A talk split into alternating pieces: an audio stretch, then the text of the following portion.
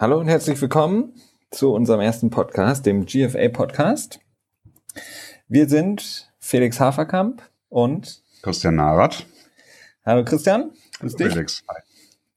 Schön. Wir wollen mit unserem Podcast ähm, euch Football und alles drumherum ein bisschen näher bringen. Wir selber, also ich persönlich, habe schon seit jetzt ja gut zehn Jahren immer ähm, Football ganz ähm, streng verfolgt und viel drüber nachgedacht, viel gemacht, viel geguckt und will einfach äh, mit Christian zusammen mit dem Podcast ähm, so ein bisschen im deutschsprachigen Raum was ähm, anbieten, was es so vielleicht noch nicht so gibt. Ähm, ein Podcast, der sich um das Thema Football dreht, äh, wo einfach Fragen, News, Hintergründe beleuchtet werden sollen und ähm, hoffe einfach, dass das ein, ein gutes Ding ist, was, was funktioniert und wo ihr Spaß dran habt. Ja, genau ähnlich sehe ich es eigentlich auch. Ich selber bin jetzt noch nicht ganz so lange mit dem Football dabei. Also die Super Bowls habe ich, glaube ich, schon seit den jungen 2000er Jahren immer mal wieder verfolgt, aber relativ ahnungslos, ohne wirklich zu wissen, wie das alles funktioniert, vor allen Dingen auch, wie die Regeln sind. Aber intensiv Football verfolgen tue ich jetzt seit der Saison 2010 ähm, sukzessive immer mehr. Das heißt, am Anfang auch relativ blind geschaut, würde ich das Ganze mal nennen. Und dann ist das Interesse immer weiter gewachsen, so dass man jetzt mittlerweile doch schon ein relativ gutes Grundwissen über den Sport hat und vor allen Dingen auch über die Liga und die durchaus nicht so ganz eingänglichen Themen für gerade für den europäischen Sportfan, weil das ja doch alles sehr anders ist.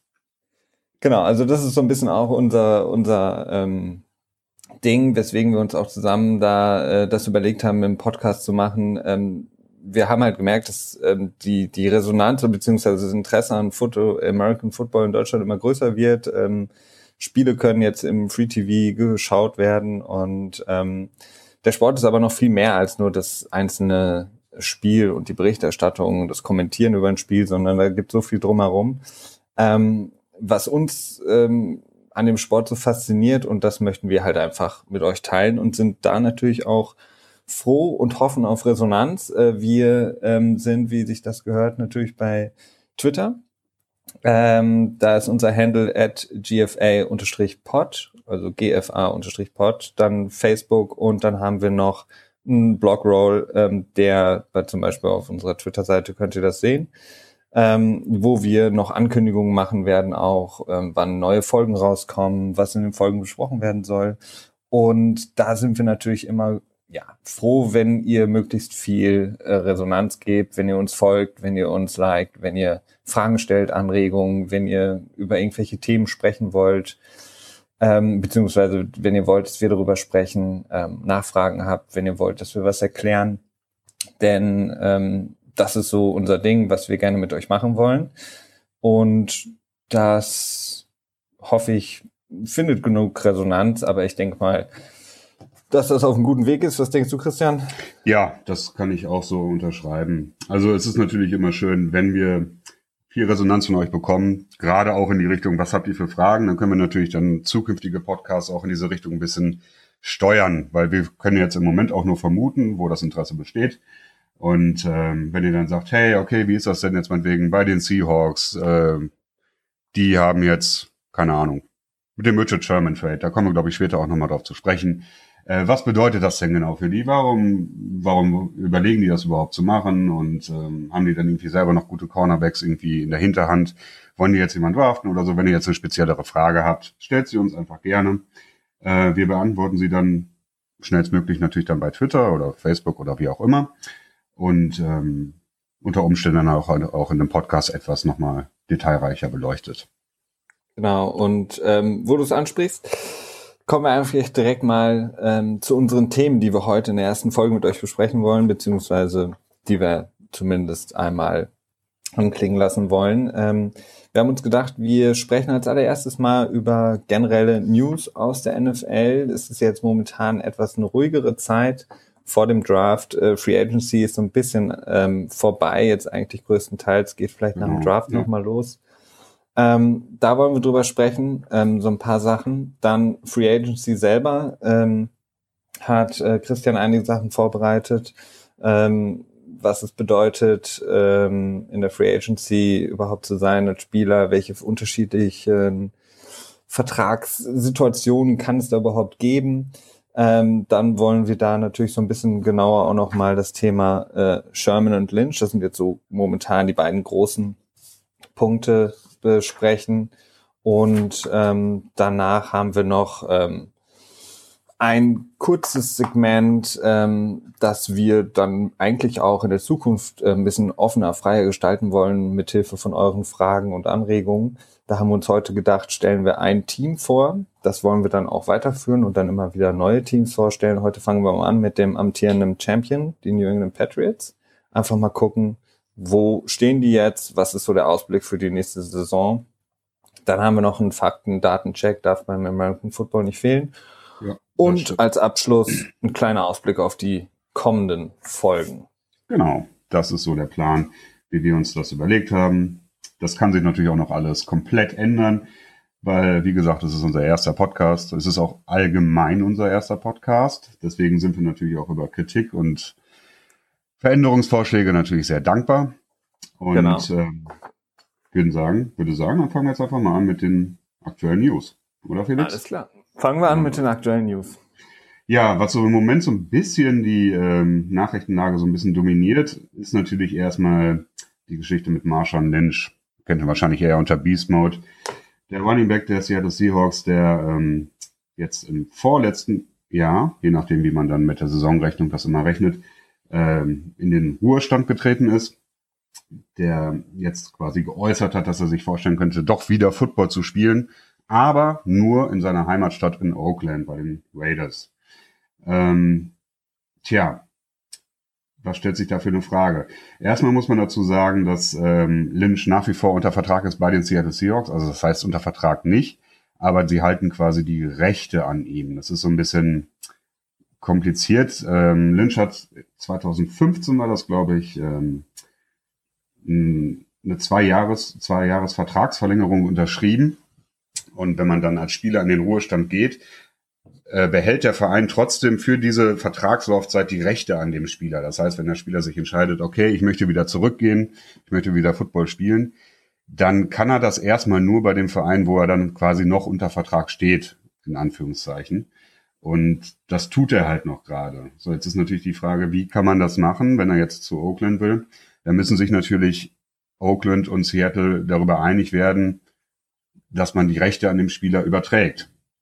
Und das ist passiert in der Regel in der NFL über Draftpicks. Eigentlich nicht in der Regel, sondern ausschließlich. Eine andere Möglichkeit gibt es nämlich eigentlich nicht. Ähm, ja, dann ist natürlich, das ist die eine Frage. Die nächste Frage ist, ähm, wie man den Vertrag mit Lynch gestaltet, weil der steht im Moment, würde der, glaube ich, sieben Millionen als, ja. als Gehalt bekommen.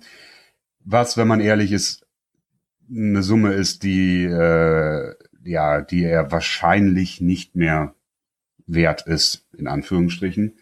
Ähm, das kann man natürlich vorher schlecht sagen. Aber er ist jetzt auch schon etwas älterer Running Back und gerade bei Running Backs ist es so, die haben halt sehr viel körperlichen Kontakt, sehr viel Abnutzung, so dass ähm, man in der Regel bei Running Backs, die über 30 Jahre alt sind, nicht mehr gerne viel Geld da reinsteckt. Und gerade ja. wenn man dann natürlich aus dem Ruhestand zurückkommt, ist es ja auch sowieso sehr fraglich, wie man dann überhaupt körperlich drauf ist. Dementsprechend haben wir da zwei Probleme. Das eine, das eine wäre, dass die Seahawks sich mit den Raiders einigen müssen, ne, wie man das äh, kompensiert.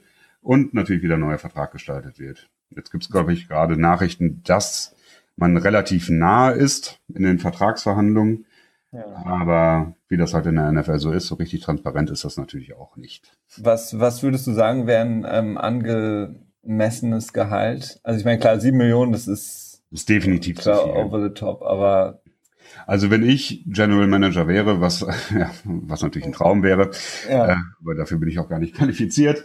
Ähm, ich würde einen Vertrag so gestalten, dass ich versuchen würde, den sehr leistungsbasiert zu machen. Das heißt, ähm, im Optimalfall, da kann man dann auch mit dem Salary Cap, also mit der Gehaltsobergrenze, äh, ganz gute Sachen machen. Es gibt nämlich die Möglichkeit, äh, Veteranen, also Spieler, die schon länger in der NFL tätig sind, äh, zum Veteran Minimum zu sein. Das bedeutet, die kriegen dann im Endeffekt ein Gehalt von etwas mehr als einer Million, aber es zählt nur 700.000 ähm, gegen das Salary Cap. Das ist so eine quasi so eine Trickserei, die eingeführt wurde, damit auch älteren Spielern, damit die auch noch eine Chance haben, in der NFL aktiv zu bleiben. Mhm.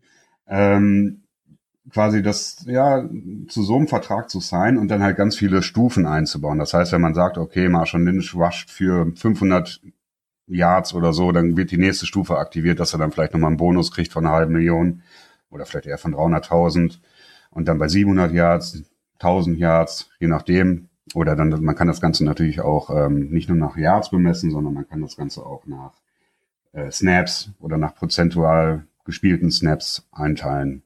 Ja. Und ich denke mal, dass das ein realistischer Vertrag ist. Also ein maximales Volumen des Vertrages kann ich mir schwer vorstellen, dass er da mehr als drei Millionen bekommt. Und das würde ich, glaube ich, schon als viele erachten. Ja, definitiv glaube ich auch. Wobei es gibt ja erste Berichte jetzt, dass er schon in Oakland in, in dem Front Office war und ähm, genau, ja. alle, alle haben gesagt, er sieht super aus, er ist in good shape. Ähm, für jemanden, der jetzt ein Jahr lang im Ruhestand war, sozusagen. Ähm, da gab es, glaube ich, eine Stimme, die meinte, die meisten, die man ein, ein, Jahr später sieht, sehen nicht so aus, als hätten sie jemals in ihrem Leben Football gespielt. Bei ihm ist es wohl so, dass er ähm, super gut drauf zu sein scheint, körperlich. Aber es ist natürlich jetzt auch die Frage, was will Seattle? Ich meine, sie haben Spieler, ja. den sie jetzt zahlen, im Grunde genommen noch. Ähm, von dem sie niemals gedacht hätten, dass sie überhaupt noch was mit ihm anfangen können. Und jetzt auf mhm. einmal gibt es die Möglichkeit. Ähm, ist die Frage, was, was, was, was verlangen die für ihn? Ja, das ist immer die Frage, was verlangt man für jemanden und was ist das andere Team bereit zu geben und wo trifft man sich in der Mitte? Ähm, auch da gibt es in der NFL die, eine ganz schöne Möglichkeit und zwar sind das immer Conditional Draft Picks. Das bedeutet ähm, Draft Picks, die äh, abhängig sind. Ja, auch da kann man das ähnlich wie mit diesen Gehaltsstufen machen und sagen, okay, wenn Marshall Lynch im nächsten Jahr 50 Prozent der Snaps spielt, dann gibt's einen höheren Draftpick. Oder wenn man sagt, okay, der spielt oder der äh, wird zum Pro Bowl gewählt zum Beispiel oder ja. so.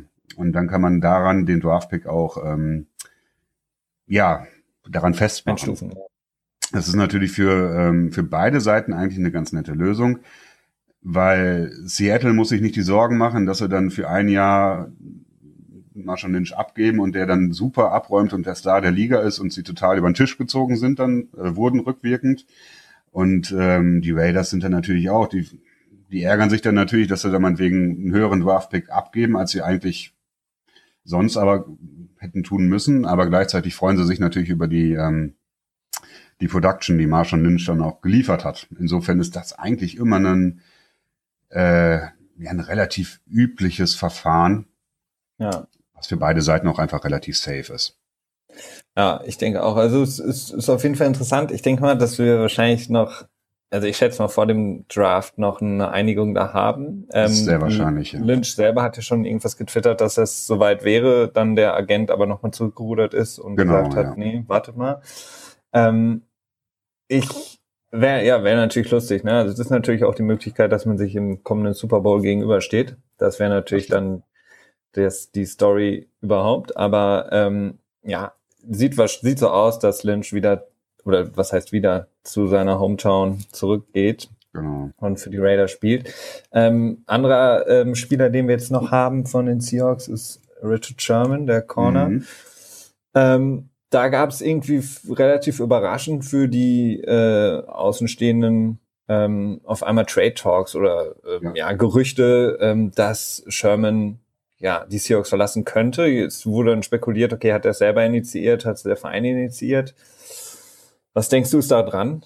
Ähm, ich glaube schon, dass auch, also da, da ist auf jeden Fall was dran. Das hat ja schlussendlich Pete Carroll, also der Coach von, von den Seattle Seahawks, auch selber offen gesagt.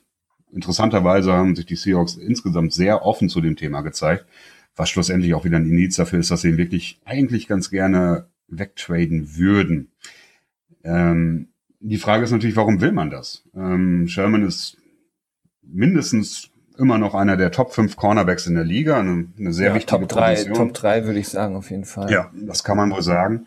Ähm, das Problem mit Sherman war immer so ein bisschen das, das Off-Field Gehabe von ihm, sag ich mal. Also, ist auch, also nicht das Spiel, das Spiel von ihm selber, sondern eher, wie er sich ähm, neben dem Platz verhalten hat. Also das ist ging bis dahin, dass er sich offen mit, mit Trainern irgendwie angelegt hat, dass er wohl der, ähm, dem Offensive Coordinator von den Seahawks irgendwie gesagt hat, die müssten irgendwie andere Spiele, äh, Spielzüge spielen. Und das sind Dinge, die in der NFL generell nicht gerne gesehen werden. Es ist ja immer eine sehr klare Hierarchie vorhanden, dass man sagt, okay, der Coach sagt was und die Spieler müssen es tun. Und die Coaches lassen sich da in der Regel nicht gerne untergraben. Und ähm, ich denke mal, dass das ein, sicherlich ein Faktor ist für den potenziellen Sherman Trade. Ähm, ja, und nebenbei darf man auch das Cap nicht ein bisschen aus, nicht aus den Augen verlieren. Ähm, also das Salary Cap von den Seahawks. Sie haben sehr viel Geld in der Defense stecken jetzt im Moment. Und Sherman kostet nun mal ja, ich glaube 13 Millionen gegen das Cap und kriegt jetzt ähm, 11,5 Millionen dieses Jahr Gehalt. Das ist eine Menge Geld. Das ist nicht zu viel für einen Cornerback, auf keinen Fall. Also im Prinzip ist es sogar noch ein relativ günstiger Vertrag für einen Cornerback seiner Stärke. Aber man muss halt immer überlegen, was die Position wert ist im Großen und Ganzen. Und gerade wenn man jetzt sich den jetzigen Draft anschaut, das, das ist ein sehr tiefer Draft für Cornerbacks. Ähm, ich denke mal, dass da die Motivationen drin begründet sind für einen möglichen Sherman Trade. Was ähm, ist da deine Meinung zu?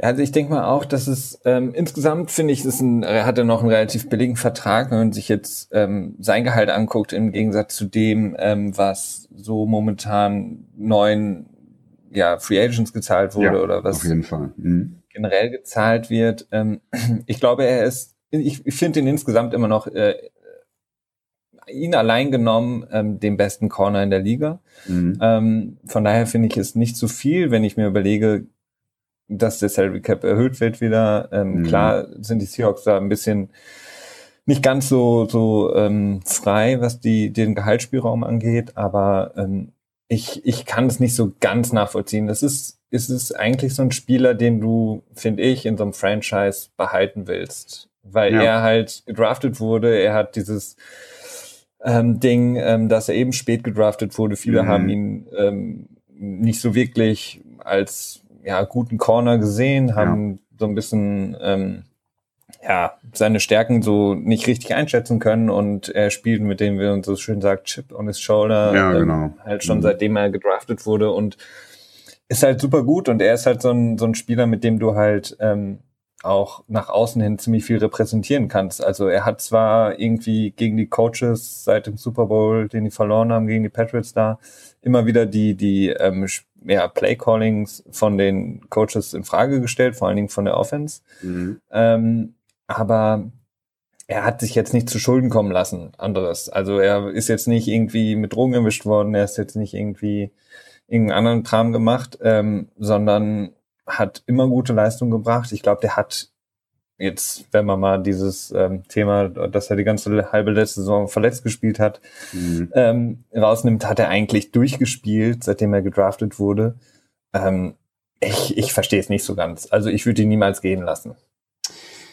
Es ist, es ist schon schwierig, da ähm, das zu sehen. Deswegen ist meine Vermutung auch, dass bei den Coaches oder beim Front Office irgendwelche Bedenken da sein müssen, weil das ist das ist so ein Cornerstone-Player für ein Franchise. Es ist ähm, es ist kein Franchise-Quarterback, also so wichtig ist er nun mal nicht, aber ja. es ist schon verdammt nah dran. Ne? Es ist erst sind ja auch die anderen Dinge. Trikotverkäufe sind äh, ja. bringt viel Geld für das Team ein. Ne? Es ist eine große Präsenz in den Medien durch ihn. Das sind alles ähm, ja so quasi Soft Skills, wenn du so willst, ähm, die schon merkwürdig machen, dass man ihn traden möchte. Ja. Aber warum würde sonst Pete Carroll rauskommen und sagen, ja, es gibt Trade Talks, wir sind offen, wir nehmen Angebote an und so. Ja, irgendwas ich, muss da verborgen irgendwas liegen. Ist da, ja. Also ich glaube nicht, dass es da so insgesamt, äh, dass sie sich so gut verstehen gerade. Ähm, vielleicht sagt auch der Verein äh, so ein bisschen so, wenn du jetzt irgendwie dich raushängst äh, aus dem Fenster und hier über einen Trade nachdenkst, dann sagen wir das eben auch, so nach dem Motto. Ja, okay. Mhm. Ähm, wir lassen uns nicht von dir kommen, also so diktieren das Ganze. Mhm. Aber ich bin mal gespannt. Ich glaube nicht, dass es jetzt noch zu, also dass er jetzt noch irgendwie wechselt und dann irgendwie ja. sein ähm, 2017 in einem anderen Team startet. Ähm, ich halte es auch für unwahrscheinlich. Also es, ähm, er wurde dann ja auch mit den Patriots in Verbindung gebracht, allerdings äh, auch nur rückwirkend. Und zwar war das, bevor die Patriots dann Gilmore gesigned haben, einen anderen, guter, anderen guten Cornerback, der dann am Ende sogar jetzt mehr verdient als Sherman, ähm, was aber nicht unbedingt mit seiner Qualität zu tun hat, sondern einfach mit dem, mit dem größeren ähm, Gehalt, das äh, jedes Team jetzt zur Verfügung hat.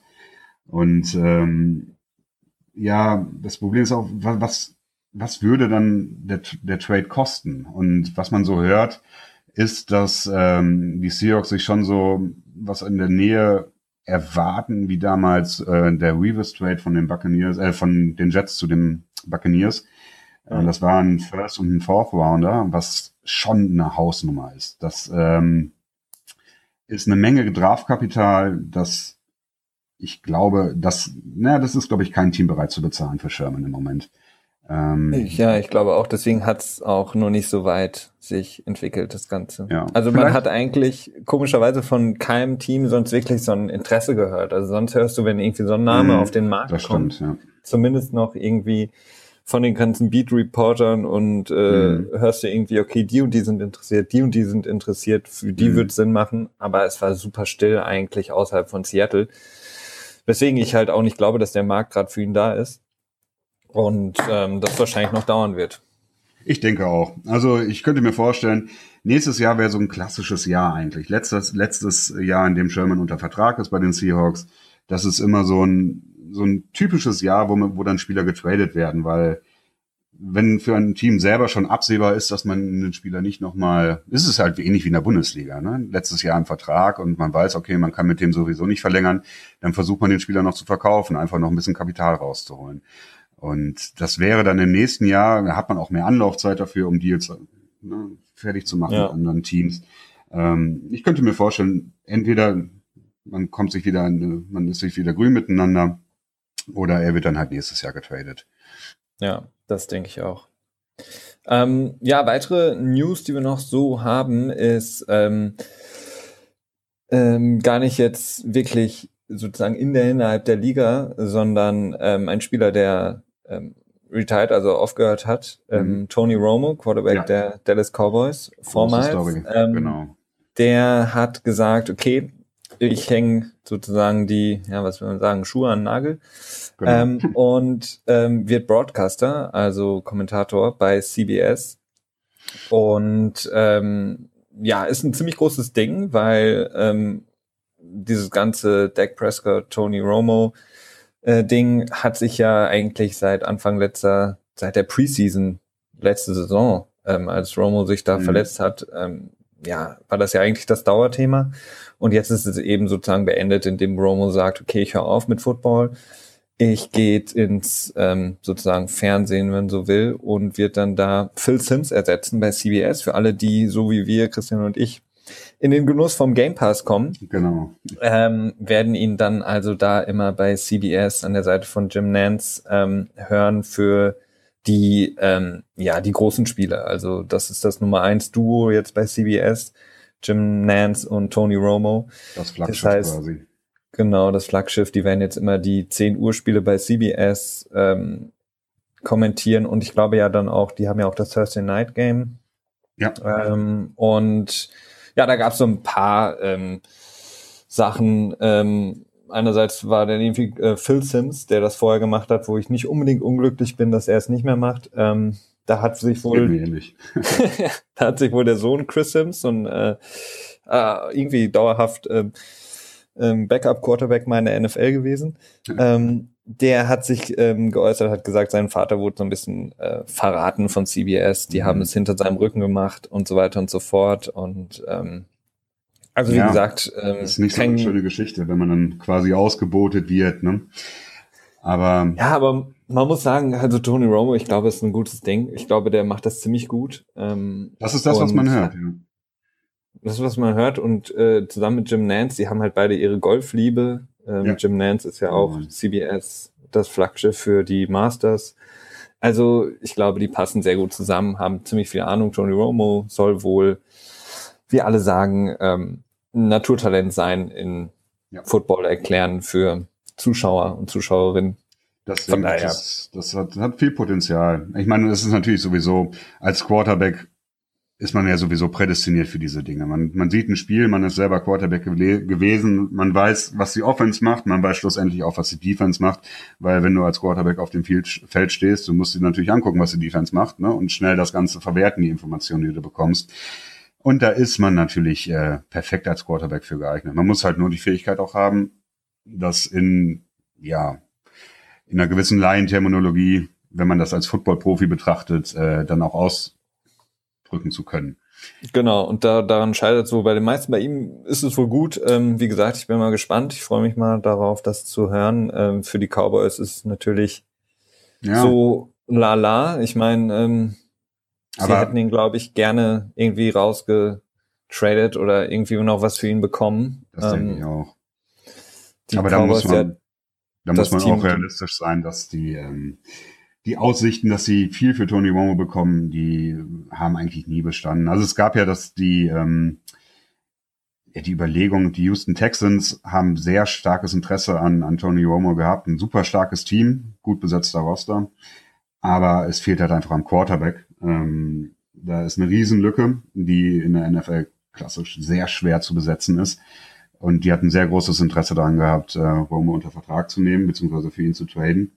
Nur war da das Problem, dass ähm, Romo eine, eine unheimlich hohe ähm, Gehalt, ein unheimlich hohes, ja nicht gehalten, garantiertes Cap, ja. Gehalt hatte. Ja. Also der Cap-Hit, so nennt man das, ähm, lag, glaube ich, bei 22 Millionen Dollar, was, oder, oder noch mehr sogar. Ja, genau. Eine sehr, sehr hohe Nummer, ähm, die es natürlich auch schwierig gemacht haben für ähm, Dallas ihn überhaupt zu traden, weil es ist nicht immer bei einem Trade zählt nicht nur das reine ähm, spielerische Vermögen eines Spielers, sondern natürlich auch das Gehalt, was er bekommt. Das ist so eine Gesamtrechnung, die immer irgendwie mit, miteinander aufgehen muss.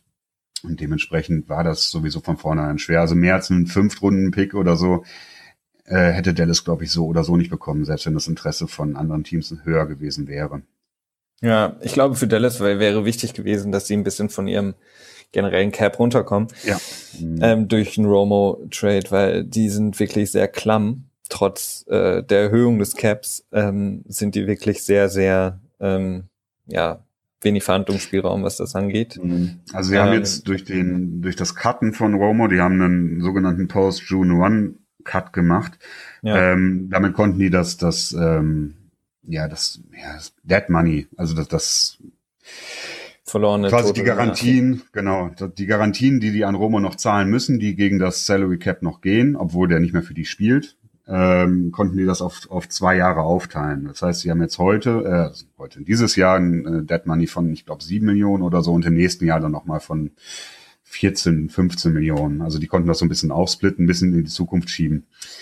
ähm, Aber ja. trotzdem ist es noch krass. Also aber gut, so ist es halt, so, so sind die Verträge gemacht. Genau, ähm, ja. Und ähm, ist auch gut so, was noch als so ein bisschen so ein Fun Fact dazukommt, ist, ähm, dass ähm, CBS jetzt nicht nur Romo noch dazu geholt hat, sondern vermutlich auch noch Dean Blandino, der vorher der Chef der, der, der Schiedsrichter, wenn man so will, war, also mhm. Vice President of Officiating ähm, der quasi in New York ähm, im, im Stu äh, zentralen sozusagen Referee Raum ähm, alle strittigen Szenen bei jedem Spieltag sich angeguckt hat und eben genau. dann seine Meinung dazu abgegeben hat, ob es jetzt faul war, ob es ein Catch oder nicht Catch war. Mhm. Und da ist natürlich der Fun Fact, dass ähm, Dean Blandino damals, ähm, 2015 in den Playoffs von den Cowboys, ähm, Des Bryant den Catch ja. nicht anerkannt hat ähm, und somit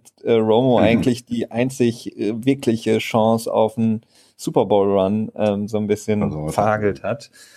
Ähm, ganz lustig, aber Dean Blandino wird wahrscheinlich bei CBS der äh, Mann für die ähm, ja für die Schiedsrichterentscheidung ähnlich wie bei Fox der äh, Mike Pereira. Genau. Das ist so die Vermutung, die man hat. Ähm, es ist, glaube ich, auch schon relativ sicher. Ähm, tja, auch da ist wiederum die Frage, warum, warum macht Dean Blandino das? Ähm, hat natürlich einen vermutlicherweise sehr guten Job bei der NFL. Warum geht er da weg? Ähm, sind es reine Geldgedanken. Das heißt, kriegt er bei CBS richtig viel Kohle jetzt. oder hatte sich da auch irgendwie überworfen. Aber das ist auch reine Spekulation, da wollen wir jetzt am besten nicht weiter drauf eingehen. ich glaube, zum Beispiel bei Mike Pereira ist es ja so, der hatte diesen Job von Blendino auch mal ähm, ja, als Chef genau. der Schiedsrichter. Ähm, du kommst halt ins Rampenlicht. Also als Chef mhm. der Schiedsrichter ähm, kennt dich erstmal keiner. Dean Blendino kam jetzt natürlich so ein bisschen raus durch diese ganzen, die neue Catch Rule. Genau, ja. Da kam er halt ein bisschen mehr ins Gespräch, aber wenn man sich anguckt, Mike Pereira, der hat ja ein, ähm, seitdem der bei Fox da ähm, mit Troy Aikman und ähm, Joey Buck das zusammen macht, ist der halt super bekannt. Der hat ein Buch rausgebracht und mhm. ist halt neben der Kohle wahrscheinlich einfach ähm, diese öffentliche Wahrnehmung ist halt größer, wenn du da im Fernsehen jeden Sonntag bei den Hauptspielen ähm, dann da sitzt und deine Meinung abgibst. Natürlich, ja. Klar, das ist natürlich auch ähm, eine interessante Sache, wenn man dann quasi nochmal eine Person des öffentlichen Lebens wird. Eine Art ja. ja, Star vielleicht nicht, aber ja gut, ich meine, Fußballkommentatoren, Footballkommentatoren, die haben eine gewisse, einen gewissen Bekanntheitsgrad natürlich. Genau. Ähm, letzter Punkt vielleicht noch, ähm, müsste man vielleicht noch so kurz anmerken, ist ähm, der ähm, ehemalige Chairman, also Besitzer der, der Pittsburgh Steelers, Dan Rooney, ist ja. gestorben. Mhm. Ähm, was bei ihm ähm, besonders ist, ähm, dass er nicht nur die Steelers eben zu einem super erfolgreichen Team gemacht hat, ähm, sondern ähm, bei ihm ist wichtig die Rooney Rule, die eingeführt wurde, ähm, nach ihm benannt wurde. Ähm, die ist eigentlich ähm, ja, das ist sehr wichtige ähm, Rule in der, ähm, im American Football, in der NFL, die, die besagt nämlich, dass Teams, die einen neuen Head Coach oder ähm, ja fürs Front Office Leute einstellen wollen, die müssen ähm, oder sind ja müssen einen ähm, Kandidaten oder eine Kandidatin auch ähm, von unterrepräsentierten Bevölkerungsgruppen, Schichten ähm, einladen. Das heißt, meistens mhm. sind das dann bei den Head Coaches ähm, waren das dann Afroamerikaner, die zu dem Zeitpunkt, ähm, als es darum ging, ähm, als Rooney eben diese ähm, Rule auf den Weg gebracht hat, ähm, so krass unterrepräsentiert noch waren in der Liga. Mhm. Äh, hat Ist er sich eben dafür eingesetzt. Sind. Immer noch sind, aber definitiv. Aber natürlich durch seine, so furchtbar wie damals. Genau. Und man sagt auch so ein bisschen, dass Mike Tomlin, der jetzige Coach der Steelers, ähm, dass er ähm, wahrscheinlich nie eingeladen worden wäre hätte es diese Rule nicht gegeben. Mhm, mh. Und ähm, ja, man sieht eben, dass es mehr und mehr jetzt auch, Gott sei Dank, auch ähm, Coaches gibt aus unterrepräsentierten Gruppen. Mhm, mh. ähm, und ah ja, ein Wegbereiter war eben Dan Rooney, der da mit dieser Rule das ähm, zumindest für alle ähm, ja, vorgegeben hat, dass sie da sich eben dem Ganzen auch widmen müssen. Ja, er hatte schon großen Einfluss gehabt auf den Sport. Genau. Das äh, soweit zu den News.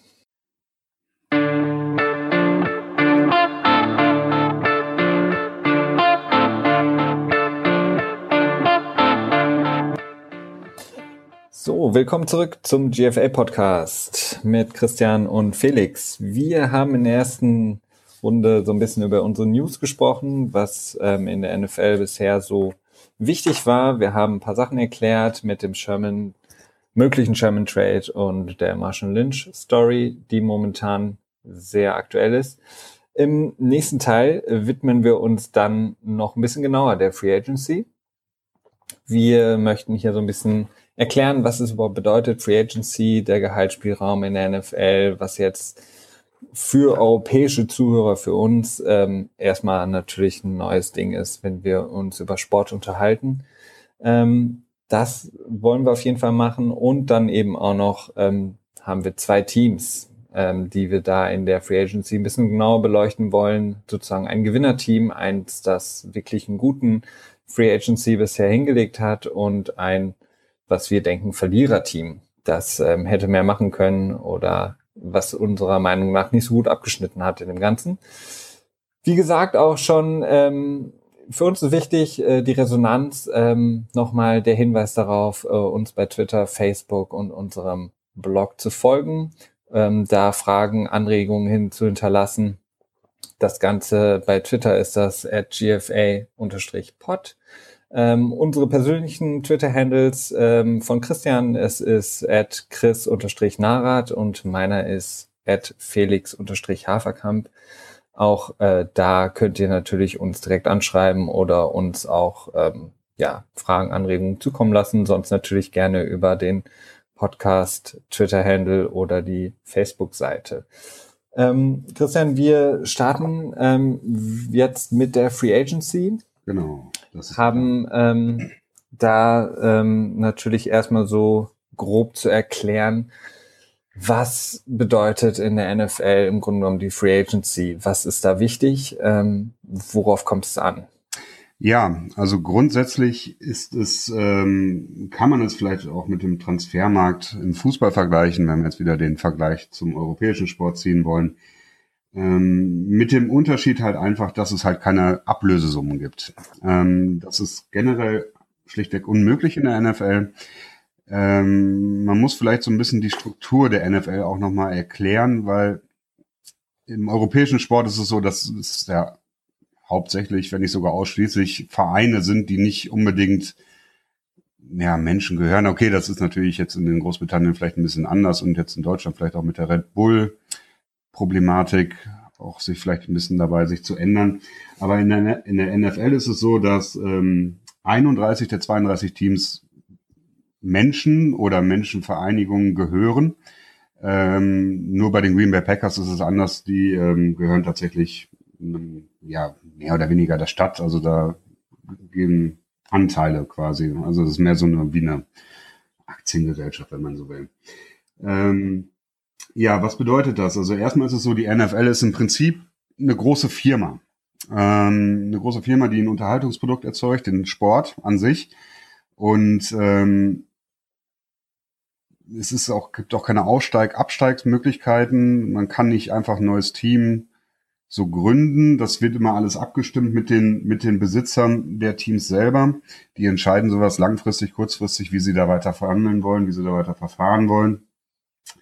Und ähm, genau, jetzt kommen wir erstmal zum, zu dieser, zum Salary Cap, zu der Gehaltsobergrenze. Ähm, die ist im Prinzip einfach die Grenze, die die Teams an Gehalt an ihre Spieler auszahlen dürfen in jedem Jahr. Ähm, zuerst einmal, wie die sich zusammensetzt. Es ist so, dass es wird im Prinzip das ganze Einkommen, ja nicht das ganze, aber fast das ganze Einkommen der NFL wird zusammengerechnet. Also es wird geguckt, wie viel Geld über, über Verträge mit äh, Fernsehsendern erwirtschaftet wird. Es wird geschaut, wie viel Geld über Trikotverkäufe, Eintrittskarten und so weiter. Das wird alles zusammengerechnet. Und dieser ganze große Batzen, der liegt im Moment, glaube ich, so bei ungefähr 12 Milliarden Dollar, wenn ich mich nicht ganz irre. Äh, der wird genommen und der wird fast in der Mitte geteilt, etwas weniger, ich glaube 48,5 Prozent oder so, geht an die Spieler, wird wieder an die Spieler ausgezahlt. Ähm, fast ausschließlich an Gehältern. Es gibt noch so ein paar andere Programme, die damit finanziert werden, wie so eine gewisse Versicherungsgeschichten oder so, aber hauptsächlich wird das an Gehalt ausgezahlt an die Spieler und das ist die besagte Gehaltsobergrenze beziehungsweise das Salary Cap. Ähm, dieses Cap ist allerdings natürlich auch nicht jedes Jahr dasselbe. Es ist nämlich so, dass natürlich langfristig geschaut wird. Im Moment wächst die NFL, also sprich, das, die generiert mehr Geld und dementsprechend wächst jedes Jahr auch das Salary Cap. Äh, Im Moment wächst es in den letzten drei Jahren, ist es glaube ich immer um 10 Millionen gestiegen. Ja. Schon eine Menge Geld ist. Es ist schon so, dass dann das macht sich dadurch vor allen Dingen bemerkbar, dass dann jetzt mal wegen Top-Cornerback, wie jetzt eben Richard Sherman, haben wir ja auch eben drüber kurz, kurz gesprochen, der hatte, glaube ich, damals auch den teuersten Cornerback-Vertrag bekommen, wenn ich das ja. richtig in Erinnerung habe, mit ungefähr 13 Millionen im Jahr im Schnitt. Und ähm, wenn man jetzt halt sieht, wie ich auch eben gesagt habe, mit, mit äh, Gilmore bei den Patriots, der hat jetzt so 14,2 Millionen oder Bouye, der hat, glaube ich, auch so um die 14 Millionen bekommen im Schnitt im Jahr. Äh, die sind von der Stärke nicht zu vergleichen mit Sherman, verdienen jetzt aber mehr Geld, was schlussendlich daran liegt, dass sie drei Jahre später den Vertrag unterschrieben haben und dementsprechend äh, das Salary Cap halt deutlich gestiegen ist und dementsprechend eine gewisse Inflation, wenn man so will, äh, zustande gekommen ist. Ähm, alles Dinge, die unheimlich kompliziert erscheinen können, weswegen ich sie jetzt auch versuche, hier euch ein bisschen näher zu bringen. Ähm, das ist das Salary Cap Da sind wir alle auf jeden Fall sehr dankbar, dass du uns das näher bringst. Gerne, gerne. Es ist auch eine Sache, die ich persönlich immer sehr spannend finde. Ich mag das, wenn ich irgendwie mir so Zahlen anschauen kann und ähm, da ein bisschen in die Materie tiefer einsteigen kann. Das ist auch vielleicht ein guter ähm, Spot, um das kurz zu sagen, wie ähm, Christian und ich so ein bisschen insgesamt ähm, mit dieser ähm, American Football Liebe eigentlich gut zusammenpassen, um so einen Podcast zu machen. Das ist einfach, dass Christian sehr ähm, in diesen Zahlen drin ist, in diesen ähm, Regelwerk, äh, was so Vertragsverhandlungen, was Salary Cap angeht, mhm. wo ich sage, okay, da habe ich immer schon ähm, mich für interessiert, aber ich habe nie so wirklich, bin nie wirklich in die Materie eingestiegen, sondern ich habe immer eher so diesen Blick so für das Spiel und die Spieler und ähm, die einzelnen Teams, dass ich die alle kenne und so weiter und so fort. Und bei Christian ist es wirklich so, dass es da ein äh, unglaubliches Wissen ist, was ähm, diese Sachen angeht, ähm, mit den ähm, Verträgen und mit den Salary Cap und so weiter und so fort. Und deswegen passt es gut zusammen. Auch ein Grund, warum wir hier diesen Podcast zusammen machen wollen. Genau, das ist der Plan. Und es passt wirklich ganz gut zusammen. So kann man beide Seiten so ein bisschen beleuchten. Ja. Ähm, worauf ich auf jeden Fall noch mal ein bisschen drauf eingehen wollte, ist so eine spezielle Situation. Und zwar sind das die Restricted and Unrestricted Free Agents. Also im Prinzip ist es so, dass wenn der Vertrag eines Spielers ausläuft, ähm, dann kann er entweder ein Restricted oder ein Unrestricted Free Agent werden, was dann auf Deutsch so viel heißt wie ein beschränkter oder ein unbeschränkter. Also, ne, das ist vielleicht ein komisches Wort, aber ähm, ja, was seinen Vertragsstatus angeht, genau, beschränkt oder unbeschränkt. Bedingungslos, ja. wie man das dann nennen möchte. Ähm, und zwar ist es so, dass wenn ein Spieler gedraftet wird, ich setze jetzt einfach mal voraus, dass man ungefähr weiß, was der Draft bedeutet. Ich denke, das wissen auch die meisten. Ja. Ähm, dann ist es so, dass die, dass alle Spieler, die gedraftet werden, einen Vertrag bekommen, der auch schon relativ vorher klar ist, wie er aussieht. Es ist nicht mehr so, das ist seit dem neuen CBA, also dem Collective Bargaining Agreement, was so viel heißt wie, es ist im Prinzip eine Art Tarifvertrag, der zwischen den äh, Spielern und den, den Teams der NFL quasi ausgehandelt wurde. In 2011 war das, glaube ich. da wurde festgelegt, dass quasi an welcher Position man gedraftet wurde. Wenn man jetzt der erste Pick war im Draft, dann hat man einen sehr hohen, äh, kriegt man einen sehr hohen Vertrag angeboten. Da ist wenig Spielraum da und wenn man jetzt meinetwegen an 112. Stelle gedraftet wurde, dann ist eigentlich auch schon relativ klar, wie viel Geld man in den nächsten vier Jahren verdient. Das ist mehr oder weniger alles vorher schon entschieden worden.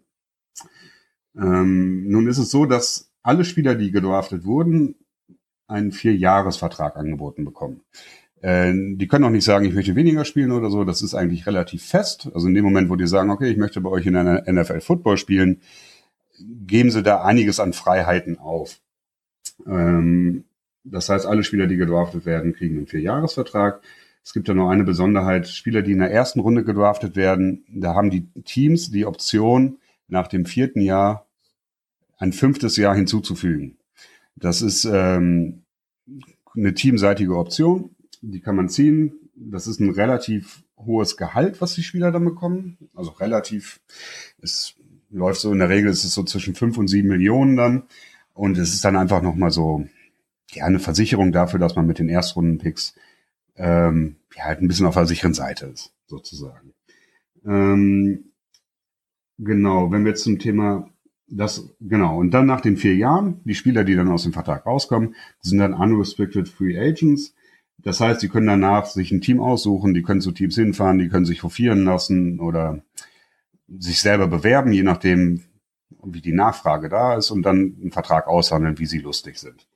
Ähm, Restricted Free Agent ist dann wiederum eine andere Sache, gerade bei Spielern, die gedraftet worden sind, aber ähm, nicht diese vier Jahre in, bei dem Team bleiben. Das kann zum Beispiel dann passieren, wenn sie zwischendurch gecuttet werden, also vom Team rausgeschmissen werden ähm, und dann halt nur drei Jahre unter Vertrag waren. Das nennt sich dann Acute Seasons. Das sind quasi drei Jahre, in denen sie einen längeren Zeitraum auch gespielt haben oder zumindest aktiv waren. Die haben, da gibt es dann die Möglichkeit für Teams, ähm, einen Tender auf den Spieler zu legen. Das ist so eine Art ähm, exklusives Recht. Und da gibt es dann auch wiederum drei verschiedene Stufen. Es gibt, ähm, also zuallererst bedeutet das erstmal, dass man dass das Team das Recht hat, jedes Angebot, das dem Spieler gemacht wird auf dem Free Agent Market, ähm, gleichzuziehen und dann den Spieler für sich zu behalten. Das würde dann quasi bedeuten, ein Spieler, wir können jetzt mal das Beispiel Malcolm Butler nehmen, das ist der Cornerback von den Patriots. Ähm, der hatte, der ist jetzt, hat jetzt sein drittes Jahr vollendet und der hat von den Patriots das Tender bekommen, ähm, First One Tender, da komme ich dann gleich nochmal genauer drauf zu sprechen. Äh, der kann jetzt quasi die ganze Zeit in, in der NFL rumreisen und zu den Teams gehen und sagen so, hey, was wollt ihr, was bietet ihr mir für einen Vertrag an? Ich bin da irgendwie ein verdammt guter Cornerback, ich möchte Geld verdienen. Und dann bieten die ihm irgendwas an. Und dann könnte Malcolm Butler sagen, okay, das Angebot finde ich gut, ich möchte bei euch spielen.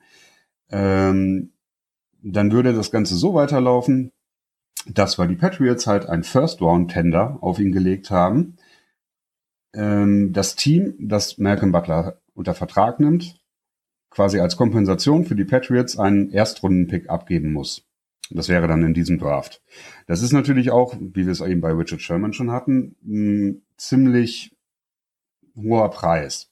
Vor allen Dingen, wenn man bedenkt, dass er im nächsten Jahr unter Umständen komplett frei wäre, weil dieses Tender ist wiederum, ist halt nur für Spieler zulässig, die ähm, nur drei Jahre quasi gespielt haben. Das ist so eine Besonderheit. Ist eingeführt worden, damit auch Teams, wenn die dann unrestricted Free Agents haben, also Rookies, die nicht gedraftet wurden, ähm, dass die dann auch diese vier Jahre Kontrolle über diese Spieler haben. Ist insgesamt ein relativ kompliziertes Thema, aber schon ein Thema, das auch interessant ist.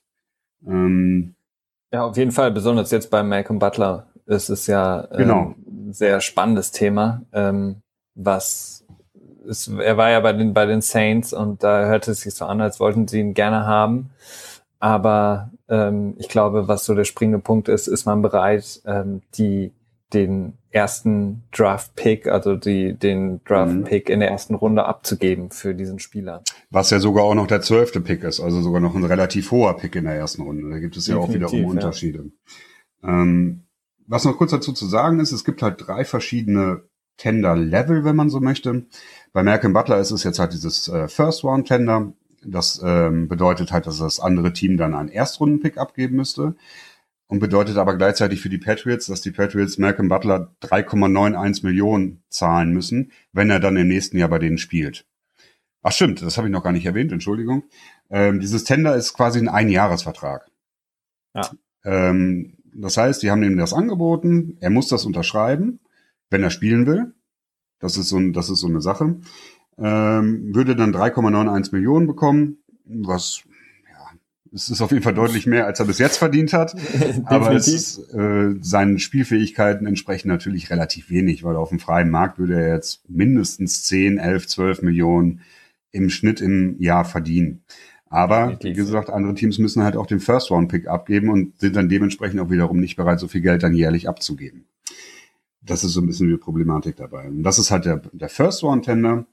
Darüber hinaus gibt es dann noch einen äh, Second-Round-Tender. Das ist dasselbe in Grün, bloß dass man halt nur einen Zweitrunden-Pick abgeben muss. Äh, dieses Second Round Tender bedeutet dann für das Team wiederum, dass das Gehalt niedriger ist. Das liegt dann so im Bereich von, ich glaube, zweieinhalb, 2,6 Millionen im Jahr, also für das eine Jahr. Ja. Und dann gibt es noch das niedrigste Tender-Level, das ist, ähm, das besagt, dass man den Draft-Pick abgeben muss, den, an, an welcher Stelle der Spieler dann im Draft gedraftet wurde. Sprich, wenn es jetzt ein Sechstrunden-Pick gewesen wäre, dann müsste man einen Sechstrunden-Pick abgeben. Und in dem Fall wie bei Malcolm Butler, der ja ein unrestricted Rookie Free Agent war, das heißt, er wurde gar nicht gedraftet, der ist einfach nach dem Draft zu den Patriots gegangen und war dann da im Training Camp und hat dann irgendwie ein Workout gemacht und hat gezeigt, was er kann. Und dann haben die Patriots gesagt, okay, wir versuchen es mit dir, hat die überzeugen können. Weil er nicht gedraftet wurde, äh, würde dann in dem Fall, wenn dieses Tender auf ihn gelegt worden wäre, äh, kein Draftpick fällig werden und dann hätte das Team nur die Möglichkeit, ähm, das Angebot quasi bei dem Angebot gleichzuziehen, aber würde keine Kompensation kriegen, wenn sie sich entscheiden würden, nicht gleichzuziehen. Ja. Das ist so ein bisschen das zu dem Salary Cap und den ähm, verschiedenen Tender-Leveln. Genau. Ähm, Genau, also das ist jetzt schon mal ein perfekter Überblick. Also was bedeutet eigentlich das Salary Cap, also dieser Gehaltsspielraum, in dem sich die, die Teams bewegen müssen, was die Gehälter ihrer Spieler angeht. Ähm, dann eben auch die verschiedenen ähm, Möglichkeiten ähm, in der Free Agency mit den Spielern umzugehen. Ähm, generell ähm, könnte man jetzt oder wollen wir generell ähm, zwei Teams mal näher beleuchten, äh, beziehungsweise mal gucken, wer hat generell in der Free Agency ähm, in diesen ähm, Vertragsverhandlungen sozusagen das beste Geschick gezeigt oder hat am besten gewirtschaftet, wenn man so will, und welches Team war sozusagen das Verliererteam. Ähm, ich weiß nicht, ich habe mir zwei Sachen überlegt, Christian. Äh, kannst du dir äh, denken, welche Teams ich als Gewinner mhm. und Verlierer der Free Agency rausgesucht habe? Ja, es gibt natürlich einige, aber ähm, ich würde zum einen die Giants vermuten und zum anderen ja. die Jaguars. Das ist absolut korrekt. Wunderbar. Aber ähm, genau, ähm, was so ein bisschen gegen den Strom geht, ähm, ich habe die Jaguars, also die Jacksonville Jaguars als das Verliererteam der Free mhm. Agency genommen und die Giants als das Gewinnerteam. Also viele haben gesagt, dass die Giants das Gewinner, eins der Gewinnerteams sind, ähm, aber auch die Jaguars. Ich sehe die Jaguars eher so ein bisschen als das Verliererteam. Fangen vielleicht mit denen mal an. Ähm, ein Team, das seit zwei Jahren eigentlich ähm, ziemlich viel Geld ausgibt in dieser Free Agency, um vertragsfreie Spieler an sich zu binden. Ähm, haben das in der letzten Saison, also vor der letzten Saison schon gemacht, ähm, haben da sehr viel Geld ausgegeben, beispielsweise Julius Thomas, der damals der ja, am mhm. heißesten umworbenen Tight Ends war, kam von Denver, hatte da unter mit Peyton Manning eigentlich eine unglaubliche Saison gespielt. Ja. Ähm, und haben da sehr viel Geld ausgegeben, haben in der Defense sehr viel Geld ausgegeben und hatten eigentlich eine desaströse Saison, haben dann auch ihren Coach gefeuert. Und da ist schon mein erster Kritikpunkt. Also ähm, sie haben dann Doug, Doug Marone, der Interims Head Coach war, als ähm, jetzt zum Head Coach gemacht. Mhm. Ähm, mein erster Minuspunkt, weil ich finde, es gab auf dem Markt viele gute Coaches. Und man hat nicht unbedingt den besten Coach geholt, um vor allen Dingen auch den sehr jungen Quarterback äh, Blake Bortles weiterzuentwickeln, finde ich. Mhm. Das ja. ist problematisch. Ähm, das ist immer ein bisschen schwierig. Dieses Trainerkarussell in der NFL ist sowieso immer so eine Sache. Also viele Coaches werden nach ein oder zwei Jahren gefeuert, haben auch dann teilweise gar nicht die Möglichkeit, ihr Konzept quasi längere Zeit zu implementieren, weil es gibt verschiedene Schemes, also Schematiken, die man benutzen kann. Das fängt bei der Defense an, ob man mit vier Defensive Linemen spielt oder mit dreien und dann dementsprechend mehr oder weniger Linebackern. Und weil der Erfolgsdruck so hoch ist in der NFL, ist es halt häufig so, dass die Trainer keine, keinen Spielraum bekommen. Die sind an einer sehr kurzen Leine gehalten. Und gerade bei so Teams, die lange Zeit recht erfolglos waren, ähm, ist dann auch häufig, vielleicht auch ein bisschen um die Fans äh, zufriedenzustellen, eine sehr lockere, ja, High-on-Fire-Politik dann am Start in dem Moment. Definitiv. Also ich denke halt, man hätte halt ähm, einen stärkeren äh, Push machen können. Ähm, Kyle Shanahan zum Beispiel, der jetzt ja zu San Francisco 49ers mhm. gegangen ist, der Offensive Coordinator der Falcons. Ähm, Josh McDaniels wurde interviewt. Also es waren Leute, die hätte man auf jeden Fall, da hätte man vielleicht mehr machen können. Ich weiß natürlich nicht, inwieweit die das vielleicht auch persönlich ausgeschlagen haben, aber das ist für mich so der erste Minuspunkt. Der zweite Minuspunkt ist, dass die ähm, Jaguars immer noch, ähm, muss man sagen, ziemlich viel Gehaltsspielraum haben und hatten vor der jetzt in der Free Agency. Und ähm, meiner Meinung nach, ähm, was auch so die Zukunft angeht, weil es ein insgesamt sehr junges Team ist, ähm, nicht wirklich äh, gehaushalt haben. Also sie haben für AJ Boye, der war einer der ja gefragteren Cornerbacks mhm. ähm, haben sie sehr viel Geld ausgegeben, finde ich. Also ähm, 26 Millionen guaranteed, ähm, also 26 Millionen kriegt er auf jeden Fall. Also ich glaube, der Vertrag ist 50, fünf Jahre, Entschuldigung, und ich weiß nicht, 40, 50 Millionen um den Dreh. Und 26 Millionen sind garantiert. Ja. Ähm, finde ich ein bisschen übertrieben. Ich glaube, es ist sogar noch mehr. Ich glaube, das gesamte Vertragsvolumen ist bei 64 Millionen. Ist ziemlich ähnlich genau. wie bei, wie bei Gilmore. Also auch so 14 Millionen im Jahr. Im, ja, im, im aber wenn du, genau, Gilmore hat, glaube ich, Guaranteed Money ähm, 30 Millionen um den Dreh mhm. und äh, Boye eben knapp drunter, wo ich denke, okay, der hat jetzt eine gute Saison bei den Texans mhm. gespielt in Houston. Finde ich ein bisschen zu krass, der Vertrag. Ähm, Gleiches für Calais Campbell, den haben die aus Arizona geholt. Das ist ein guter Defensive End, Schrägstrich Defensive Tackle.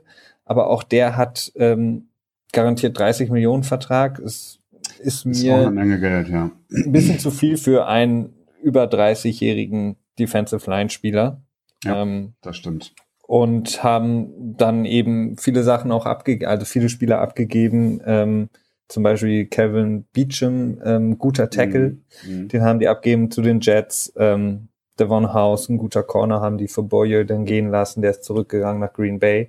Also ich finde, insgesamt haben sie nicht unbedingt ähm, sich verbessert. Ähm, größter, größter Abgang ist natürlich ähm, Julius Thomas, den ich gerade angesprochen hatte, genau. der keine gute Saison hatte. Der ist ähm, zu den Dolphins gegangen. Für einen Tackle hatten sie getauscht.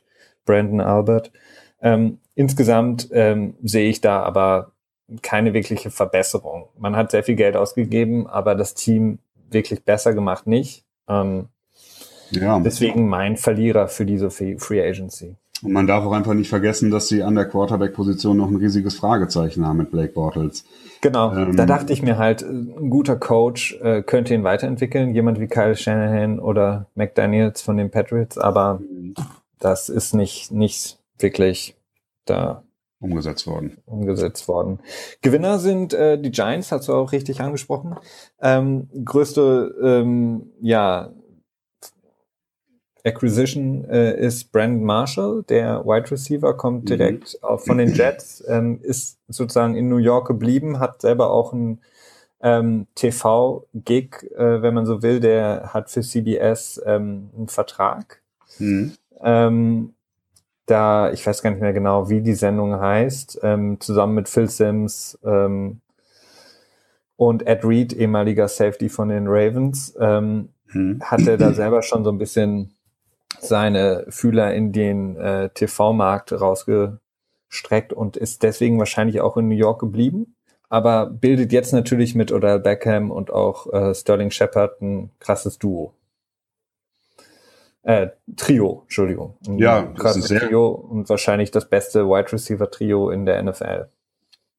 Da bin ich ein bisschen zwiegespalten. Also das Potenzial ist auf jeden Fall da. Ja. Ähm, ben Marshall ist nach wie vor ein sehr guter Receiver. Und dann mit oder Beckham alleine schon. Ähm, das Problem, das ich nur so ein bisschen habe mit Brandon Marshall, ist, das ist so ein Spieler, der wenn er von Teams weggeht, am Ende wird selten richtig gut über ihn gesprochen. Ähm, hat so das Potenzial, dass er so eine Ablenkung sein kann im Team. Nun ist die Frage, kann er sich da unterordnen? Kann er dazu gebracht werden, sich unterzuordnen und ähm, der Teamlinie quasi treu zu bleiben? Ich, ich glaube schon. Also er hat, er hat diesen Ruf, da hast du recht, aber ähm, das war so ein bisschen, als er in Denver und in, in Chicago war, war mhm. das so. Aber seitdem er bei den Jets ist, ist es eigentlich relativ ruhig geworden. Also ich mhm. meine, seine Verteidigung von, von Ryan Fitzpatrick äh, über die letzten Jahre hinweg, das war natürlich so ein bisschen, vielleicht so ein bisschen konträr gegenüber der, der ähm, Teamleitung. Ähm, aber insgesamt fand ich ihn relativ ruhig. Ähm, und seine Fähigkeiten allein gepaart mit dem, was die Giants jetzt schon zu bieten haben, ist natürlich ein super Upgrade. Das stimmt auf jeden Fall, ja. Das stimmt. Da muss man nur hoffen, dass Eli Manning damit auch was anfangen kann. Genau, da muss Eli Manning jetzt zeigen. Es wird ja auch viel drüber gesprochen, ob die Giants jetzt schon mal den sozusagen Nachfolger von Eli im Draft mhm. holen. Sehr wahrscheinlich, weil Eli so ein bisschen schwächelt, was so seine Armstärke angeht. Habe ich das ähm, nicht sogar richtig gehört, dass äh, tatsächlich gesagt wurde, dass Geno Smith dazu da ist, auch unter Umständen Starter zu werden? Zumindest habe ich das, glaube ich, irgendwo gelesen, aber ich konnte da nur ein bisschen drüber lächeln. Ja, also könnte, könnte gut, also ich weiß es nicht. Also ich kann es mir nur nicht so wirklich vorstellen. Ähm, ja. Dafür hat äh, Eli Manning wahrscheinlich schon zu viel ja, gebracht, also die, die beiden Super Bowls, aber insgesamt, ja, ist er auf jeden Fall so, seine Kurve geht auf jeden Fall nach unten. Ähm, deswegen haben sie wahrscheinlich auch äh, der zweite gute Pick, den sie gemacht haben, ist DJ Fluker, ist von den ähm, jetzt ja muss man sich dran gewöhnen Los Angeles Chargers. Ähm, ja.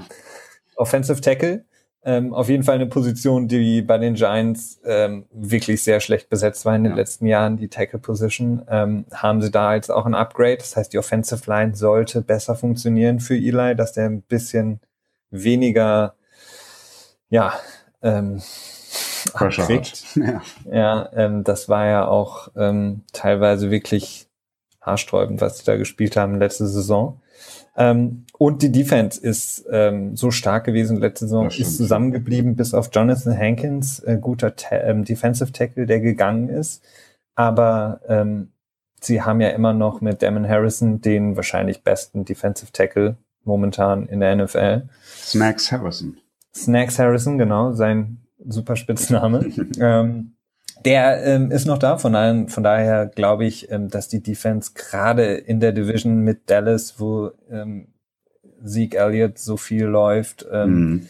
sind die da super gut aufgestellt und deswegen für mich eigentlich so das, das Gewinnerteam, weil sie einfach nicht viel unnötig äh, Geld ausgegeben haben, sondern mit Brandon Marshall und Fluker zwei ziemlich starke Spieler geholt haben. Mhm.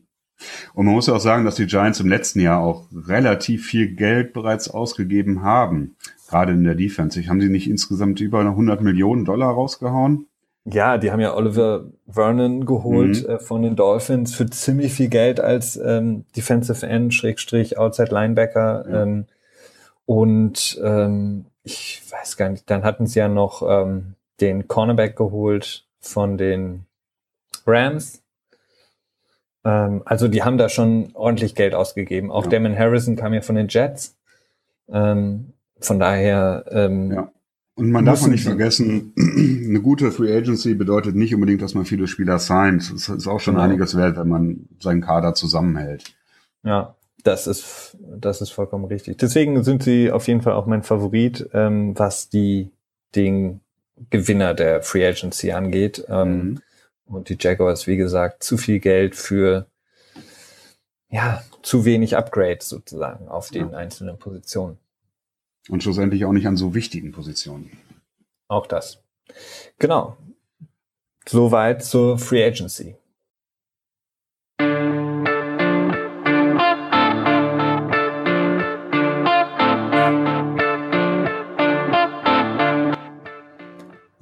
Willkommen zurück beim GFA Podcast. Nochmal der Hinweis, unser Twitter-Handle ist at GFA-pod. Ich bin Felix, mein Twitter-Handle ist at Felix-Haferkamp und Christian, Christians Twitter-Handle ist at Chris-Narat. Ich buchstabiere das mal für alle, die nicht genau wissen, wie es äh, geschrieben wird. N-A-H-R-A-T-H. Genau. Chris-Narat. Christian, wir haben schon viel gesprochen heute. Wir haben ähm, über die News gesprochen, ähm, die ähm, Sherman Lynch News. Wir haben über Free Agency gesprochen. Ähm, mhm. Du hast viel erklärt, äh, was Gehaltsspielräume angeht, Vertragsstatus etc. Ähm, wir kommen zum letzten Teil ähm, unseres ersten Podcasts. Wie gesagt, wir freuen uns über eure Anregungen zu diesem ersten Podcast. Ähm, wenn ihr was ähm, besprochen haben wollt im nächsten Podcast oder wenn ihr was nicht verstanden habt, wenn ihr nähere Infos zu irgendwas haben wollt, wie gesagt, ähm, schreibt uns bei Twitter, folgt uns bei Twitter, gleiches bei Facebook ähm, und unser Blogroll, das seht ihr zum Beispiel auf der Twitter-Homepage von uns. Ähm, da ähm, unser Blogroll ist gfapod.blog und unser Twitter-Handle, wie gesagt, at gfa-pod. Wir haben jetzt im letzten Teil ähm, einmal das Thema, ähm, dass wir ein Team vorstellen möchten. Ähm, wir würden gerne mit Hilfe euren Fragen, Resonanzen, Anregungen das weiterführen und dann weitere Teams vorstellen in den nächsten Sendungen.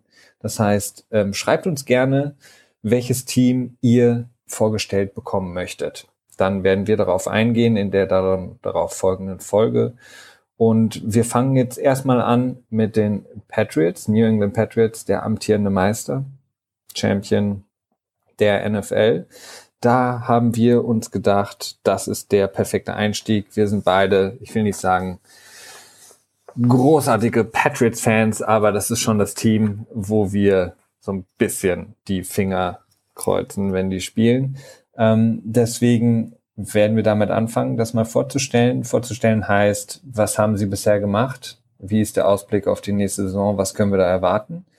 Ähm, ich denke mal, Christian, relativ positiv, was man so über die Patriots momentan generell besprechen könnte. Ja, also das ist schon, wenn ich nicht, nicht Fan der Patriots wäre oder Sympathisant, wie man das auch dann nennen möchte, ähm, ja. dann wäre ich, glaube ich, sauer. Weil man kann eigentlich sagen, dass die Patriots sich ähm, durch die Bank verbessert. Ja, durch die Bank vielleicht nicht, aber sie haben sich verbessert. Sie sind auf keinen Fall schlechter geworden als im letzten Jahr, zumindest so, wie es jetzt im Moment wirkt. Ja. Ähm, und wenn man im Jahr zuvor den Super Bowl gewinnt und dann danach sich dann noch, noch weiter verbessert, dann ähm, ist natürlich da der Ausblick, je nachdem von welcher Seite man da rausschaut, sehr rosig. Ähm, Gerade mit den Signings von Gilmore, der ja ne, schon der Top-Cornerback war, hat sich das so ein bisschen mit Bouye geteilt, diese Position im, äh, in der Free Agency. Man wusste, konnte Bouye halt nicht so richtig gut einschätzen, beziehungsweise kann man immer noch nicht, weil er halt eben nur wirklich eine gute Saison gespielt hat und davor so ein bisschen nicht unbedingt schlecht, aber bei weitem nicht so gut wie jetzt letztes Jahr. Ja. Ähm, und ja, haben gute Signings gemacht, haben zwar Bennett verloren, sehr guter Tight End an die Green Bay Packers, aber dafür auch äh, Dwayne Allen? Oder Dwayne? Dwayne Allen. Dwayne Allen, genau. Dwayne Allen, für Dwayne Allen, Allen getradet. Ähm, das heißt dann auch Bennett, vielleicht nicht gleichwertig, aber nahezu gleichwertig dann ersetzt. So hofft man es zumindestens. Ähm, Logan Ryan haben sie ziehen lassen in der Free Agency, dafür dann halt Gilmore gesigned. Butler nach wie vor unter Vertrag, wobei das sich auch noch ändern kann. Es kann durchaus sein, dass er noch getradet wird zu den Saints sehr wahrscheinlich dann nicht für den Zwölftrunden-Pick. Das heißt, es wird ja nicht über die ähm, über das Tender-Sheet laufen, sondern es würde dann separaten Trade ausgemacht werden, wenn die Patriots halt merken, okay, mit Butler werden wir uns nicht einig werden auf Dauer. Das heißt, wir würden ihn dann zu den Saints, Saints traden. Wahrscheinlich dann sogar für den Pick, den die Saints bekommen haben, als die Patriots mit ihnen für Brandon Cooks getradet haben. Da ja. haben sie nämlich die Patriots den äh, 32. 32. Pick ja. genau abgegeben. Und ich glaube, noch was? Ja, ja, ich bin mir nicht ganz sicher. Ich glaube, irgendwie einen Viertrunden-Pick dann getauscht oder so. Ich bin mir nicht ganz ja. sicher da. Ähm, ich glaube auch, ja. Das heißt, ähm, dass die Patriots dann sogar unter Umständen dann ihren 32. Pick noch wiederbekommen könnten und dann wieder in der ersten Runde wären. Ähm, sehr gute Aussichten im Moment für den Patriots. Auf jeden Fall. Also ich denke, ich denke das auch, ähm, was du angesprochen hast, eben Gilmore ist ein großer Trade, äh, Brandon Cooks ist ein sehr großer Trade. Da, da war ja so das Ding, dass die Patriots im Super Bowl gesehen haben gegen die Packers, dass sie ähm, wirklich nicht, ja, also wirklich limitiert waren auf einmal, ähm, ähm, was die ähm, Pässe, sagen wir, über 20 Yards angeht, diese mhm. tiefen Pässe, dass sie da wirklich Probleme hatten, weil die Falcons wirklich ähm, alles daran gesetzt haben, dass das Spiel, wie man so schön sagt, vor ihnen bleibt. Also dass nichts mhm. tief, Tiefes passiert. Und ähm, da haben die Patriots, glaube ich, gesehen, okay, wir brauchen irgendeinen Receiver, der diese tiefen Pässe fangen kann, der einfach nur, und wenn er nur die Gefahr darstellt, diese Pässe empfangen zu können, muss die Verteidigung darauf reagieren. Ähm, und wenn man den aber nicht hat, dann kann die Verteidigung wirklich alles sehr, sehr eng machen. Ja. Und ähm, da haben die Patriots finde ich, den perfekten ähm, Trade gemacht, indem sie Brandon Cooks geholt haben von den Saints. Ähm, erstaunlicherweise für mich, dass die Saints den abgegeben haben, weil das war mhm. wirklich der Top-Receiver der Saints. Ist ein super Receiver insgesamt, sehr, sehr schnell. Ähm, hat, glaube ich, die Liga auch angeführt in den tiefen äh, Pässen. Also, ja, Pässe über 20 Yards, glaube ich. Ne? Genau, ja. Also ein sehr guter Trade. Viele sagen, das ist so der, könnte der zweite Randy Moss sein, obwohl er vom Typ, typ her ein ganz anderer ist. Aber ja, einfach von dieser von seiner, sogenannten Big Play Ability, wie man so sagt. Ne? Also genau, aber seine, seine Schnelligkeit einfach, dass genau. er eben die ähm, Defense einfach überrennen kann. Ähm, das ist wirklich ein super Trade. Aber was für mich eigentlich so der beste Trade ist für die Patriots, ist dieser Coney Ely äh, Trade mhm. ähm, von den Panthers. Ähm, Defensive End, der wenn die Panthers den Super Bowl gewonnen hätten gegen die Broncos, mit Sicherheit der Ja. MVP geworden worden wäre. Ich glaube, der hatte drei Sacks. Ähm, War ein Monsterspiel von ihm, ja. Dann ein Sack war, glaube ich, ein Strip-Sack, also ein Fumble und dann noch eine Interception. Mhm. Also, ähm, und da haben die Patriots im Grunde genommen nur, was waren das, fünf, sechs Acht Spots. Plätze, acht glaub, Spots im, genau. im Draft genau abgegeben, haben quasi mit den ähm, Panthers getauscht. Und für mich eigentlich ein sehr, sehr großer Trade, weil die Patriots ja standardmäßig wirklich Probleme haben, Mhm.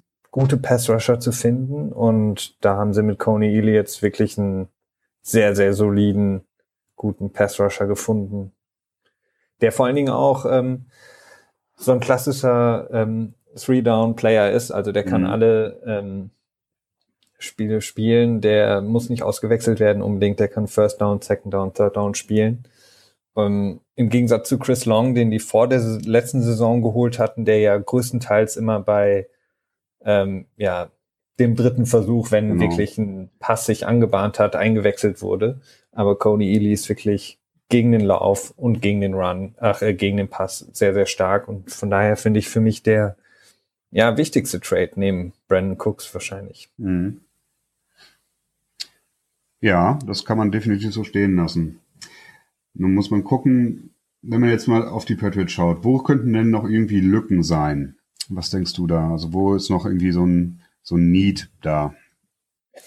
Also, wo was ein Need ist, finde ich, ist, ähm, sind zwei Sachen. Einerseits die Offensive Line, die ist ähm, zwar gut, die hat sich ein bisschen stabilisiert im letzten Jahr im Gegensatz zu dem Jahr davor.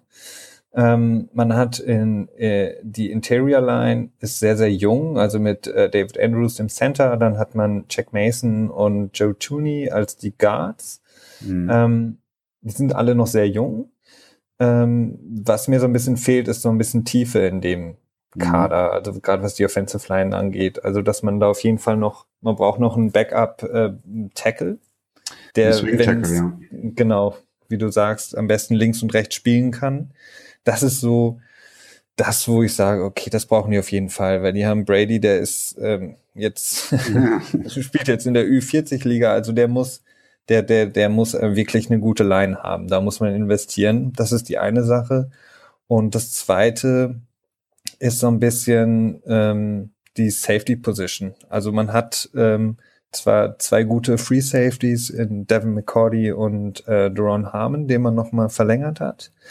Ähm, aber auf der Strong Safety Position ist Patrick Chung so ein bisschen alleine und wenn der Mhm. sich verletzen würde, bräuchte man da, finde ich, auf jeden Fall noch ein Backup. Das stimmt. Sie haben zwar noch einen relativ hoch gedrafteten vor zwei Jahren, mir fällt gerade der Name nicht ein. Ähm, Meinst du jetzt Strong Safety? Ja. Oder vertue ich mich da? Ähm, allerdings ist er auch nicht an die Erwartungen angekommen an seinen, an seinen, oder ich vertue mich auch ganz, das kann natürlich auch sein. Aber ja, Ja. das ist sicherlich eine Position, die noch ein bisschen bedacht werden müsste. Mittel Linebacker ist vielleicht auch noch so eine Geschichte. Man hat zwar Hightower wieder resignen können, was sehr wichtig war, ähm, hat dahinter aber nicht so viel Tiefe. Und Ja. Hightower ist natürlich auch bekannt dafür, ich glaube, der hat chronische Schulterprobleme, durchaus mal Spiele zu verpassen. Und ein zweiter, besserer Linebacker, ich meine, McLellan ist so, ja, hm, brauchbar, ne, würde man sagen, aber nicht so, nicht so ein, Ja. ein Star halt. Ne? Aber das ist insgesamt schon, finde ich, doch Jammern auf hohem Niveau. Ähm, Definitiv. Was denkst du, ist eine ähm, 16 zu 0 Saison realistisch? ähm, ja, so realistisch wie sie sein kann. Ne? Also eine 16 zu 0 Saison, die kann man nie vorher prognostizieren. Das ist, äh, dafür sind viel zu viele Variablen zwischendurch, Verletzungen und Ja. auch einfach mal einen, einen schlechten Tag haben oder das Team nicht, nicht optimal eingestellt zu haben, beziehungsweise von was überrascht worden zu sein. Viel zu wahrscheinlich in der NFL. Aber seitdem ich die NFL verfolge, würde ich sagen, gab es noch keinen größeren Favorit auf den Super Bowl wie die Patriots dieses Jahr. Ich glaube auch, ja. Also Ja. die Frage ist auch, wer soll sie schlagen? Ähm, das ist so ein bisschen so die Sache. Es gibt eigentlich kein Team, was so ausgeglichen stark ist äh, wie die Patriots. Was du sagst, die, die Linebacker-Position, klar, da muss was, ähm, muss auf jeden Fall eigentlich auch noch was kommen. Ähm, aber es ist jetzt nicht so, dass man da wirklich ein krasses Loch füllen müsste. Das, das stimmt, sind eher ja. so Sachen, dass man da partiell nochmal ähm, nachrüsten kann sozusagen. Aber insgesamt, ähm, ja, unser Ausblick ziemlich rosig, was die Patriots angeht. Mhm. Ähm, da ja, haben wir schon häufig so privat auch drüber gesprochen, die AFC ist einfach zu schlecht, um die Patriots direkt gefährden zu können. Ja, das ist natürlich am Game Day, da sieht das natürlich immer anders aus. Da kann, da können immer beide Teams gewinnen, die ja. auf dem Platz stehen. Ähm, aber wenn man jetzt halt im Vorfeld hinaus, ja, einen Ausblick macht in die Zukunft und dann auf dem Papier sich anguckt, was wo steht, dann wird es halt schon schwierig. Ja.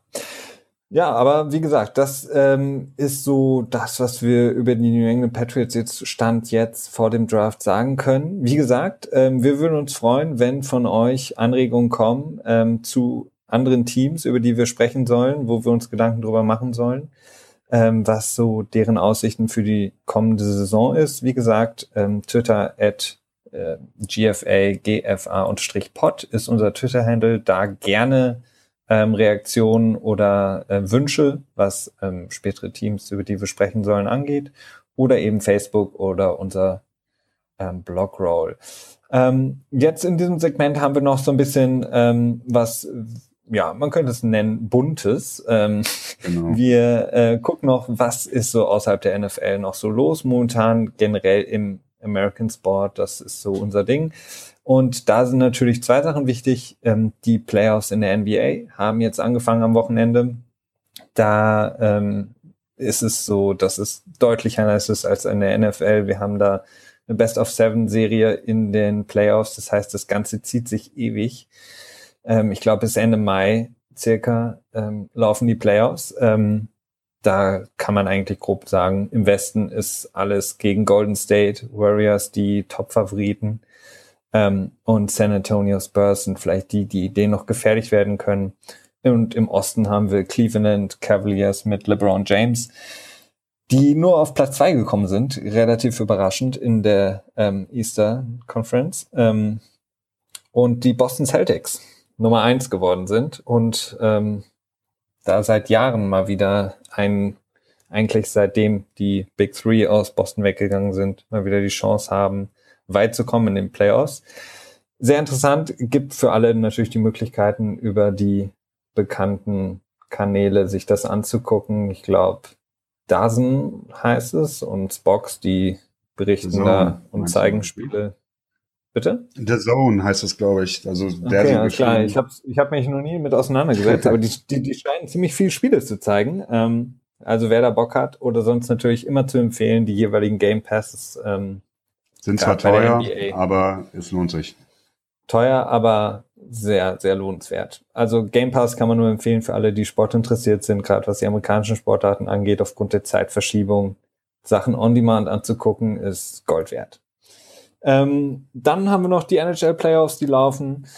Da vielleicht nur als kurzer Ausblick äh, aus deutscher Sicht interessant. Äh, Leon Dreiseitel, der Center der Edmonton Oilers, ist gerade in den Playoffs, führt gegen die San Jose Sharks mit 2 zu 1. Also wirklich ähm, eine super Story, die Dreiseitel da gemacht hat in der NHL.